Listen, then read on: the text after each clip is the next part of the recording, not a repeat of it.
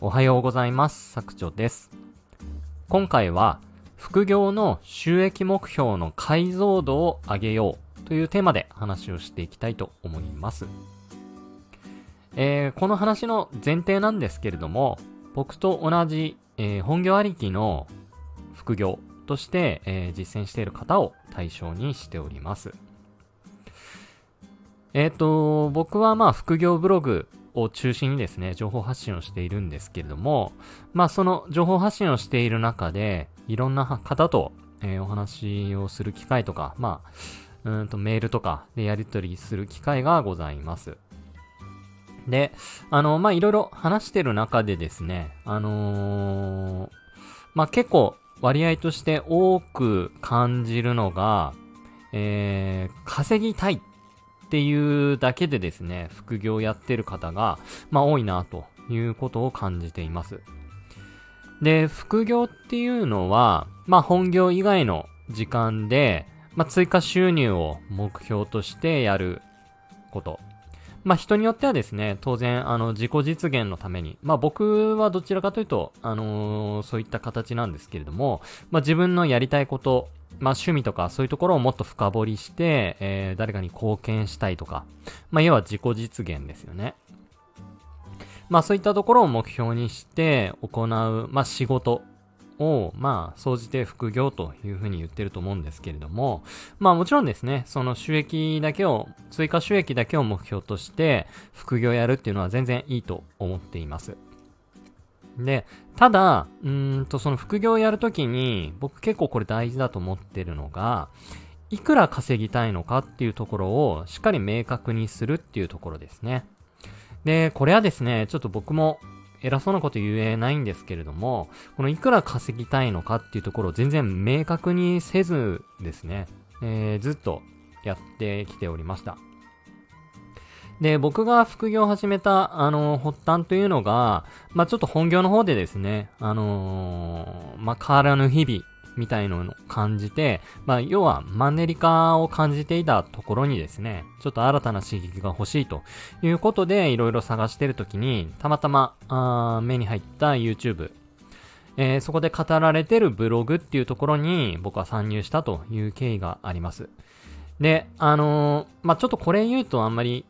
いい思いする方は少ないと思うんですけれども、僕ですね、そんなにお金に興味がないのと、あの、本業で、まあ、それなりにしっかり稼げてるっていうところもあるので、まあ、もちろんですね、ちょっと、うーん、イレギュラーな時期を過ごして、かなりお金に苦労したという時期はもちろん過ごしましたけれども、まあ、普通に働いていればですね、特にお金に困ることもなく、で、そんなに無駄遣いもしなければですね、うーん、まあお金もちゃんと溜まっていくなということは確認をしておりました。まあただその大前提として、あの、残業してるとか、ボーナスが出るとか、まあそういうところに依存していたっていうところはあるんですけれども、まあちょっと僕の会社がそもそも結構ホワイトっていうところと、まあ業界的にですね、会社もなかなか潰れないっていうポジションにある、まあちょっと、要は特殊な業界なんですけれども、まああの、僕の会社が結構潰れたら困るっていうのが結構ありまして、まあそういった意味でもですね、ちょっと特殊な事業、事情で、まあ会社が潰れるっていうのはいろんな意味で、あまり考えにくい業界に今僕働いていて、まあそれなりにいいお給料をもらってるっていうところがあったので、あまりこうお金を目標にですね、副業を始めたっていうわけではなかったんです。で、ただですね、やっぱり副業をやるなら、あの、収益を目標にしないともったいないですよって、あの、始めた当初にですね、あの、ちょっと関わりを持たせていただいた方、SNS ですね、に、あのーまあ、目を覚ますような一言を言われてですね、まあ、そこからこう、副業で収益化を狙っていくっていうところにも、ちょっと着眼して、いろんな作業をやっていきました。まあ、ただですね、そのお金をそもそも目標として副業を始めていないので、じゃあいくら稼ぎたいかっていうところをあまり明確にせずずっとやってきたんですよね。で、ただまあ、それが良かったのか、まあ、ポンポンポンと収益っていうのは上がってって、まあ、月10万とか、まあ、今結構本業並みに稼げてはいるんですけれども、まあ、そういった感じでうまい具合にステップアップすることができました。まあ、ただですね、僕の場合は、そのお金をいくらもらったとしても、あまりこう生活っていうのは大きくは変わらないです。まあもちろんですね、あの好きなものを買えるとか、外食に行けるとか気にせずですね、お金を。えー、子供に好きなものを買ってあげられるとか、まあそういったところは、もちろん心の余裕っていうのはあるんですけれども、じゃあ本業の方だけでですね、まあ例えば残業ちょっと頑張って年収を上げる方向で動いたとしても、あんまり今と変わらないかなっていうのがあるんですよ。まあもちろん副業でそんな月100万とか、そういう大きな成果を上げれてないっていうところもあるんですけれども、まあ僕自身ですね、そのフェーズを目指してないっていうところもあったりします。で、うーんと、じゃあ他の方はどうかっていうと、まあ必ずしも僕と同じようにですね、あの、収益を目標としてない方ばかりじゃないと思うんですよ。むしろやっぱり稼ぎたいっていう目的で副業やってる方が多いと思うんですけれども、じゃあいくら稼ぎたいんですかって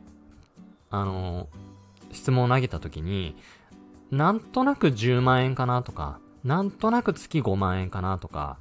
なんとなく月50万ぐらい稼げたらいいな、みたいな感じで結構言われるんですよね。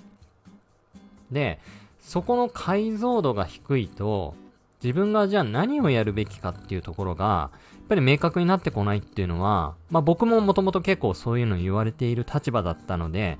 今ならそれがすごくよくわかります。例えば月1万とか、うーん、ぐらいでいいなっていう風に感じている方が、結構ゴリゴリにですね、メルマガとかで DRM やったりとか、逆に月50万とか100万とか、すごい大きいフェーズを目指して、まあ、要は、本業を辞めてですね、独立して海外移住したいとか、そういう夢を抱いてる人が、まあ、ちまちまですね、あのー、副業のブログだけでやっていくっていうのって、結構現実的じゃないなって思う場面があったりするんですよね。まあもちろん副業ブログだけ一本で、あのー、やれば月50万とか100万とか言ってる方もいるんですけれども、それってですね、多分結構もう古くからブログを始めている方だったりします。で、じゃあ今からあの彼らと同じような作戦で、えー、月50万とか100万とか狙えるかというと、まあ、ちょっと正直ですね、今そこのフェーズは難しいかなっていうふうに僕は感じたりはしています。まあ、無理じゃないとは思うんですけれども、やっぱり相応の努力が必要でしょうし、まあ、そのフェーズにたどり着くまでの戦略っていうところも大事かなと思います。多分従来のやり方、襲われてる、うん、言われてるようなやり方では、なかなかそのフェーズにたどり着けれないというふうに思いますので、まあ、どうやってそのフェーズまで達するかっていう戦略を立てるためにも、まあ、その解像度高くですね、その収益の目標っていうのは設定した方がいいんじゃないかなっていうふうに思います。で、例えば、月50万欲しいなって思った時に、まあ、なぜですかって問うと、まあ、例えば家族と幸せに暮らしたいとか、そういうぼんやりしたイメージを持つ方が多いと思うんですよね。じゃあその家族と幸せに過ごすためには月50万が必要なんですか？で、いや、必要です。それは何ですか？えっ、と、それは、こうこうこういう理由です。それって本当に月50万必要ですか？うーん、実は30万でいいかもとか、実は本業を辞めないで、副業でプラス10万円ぐらいを目指した方が、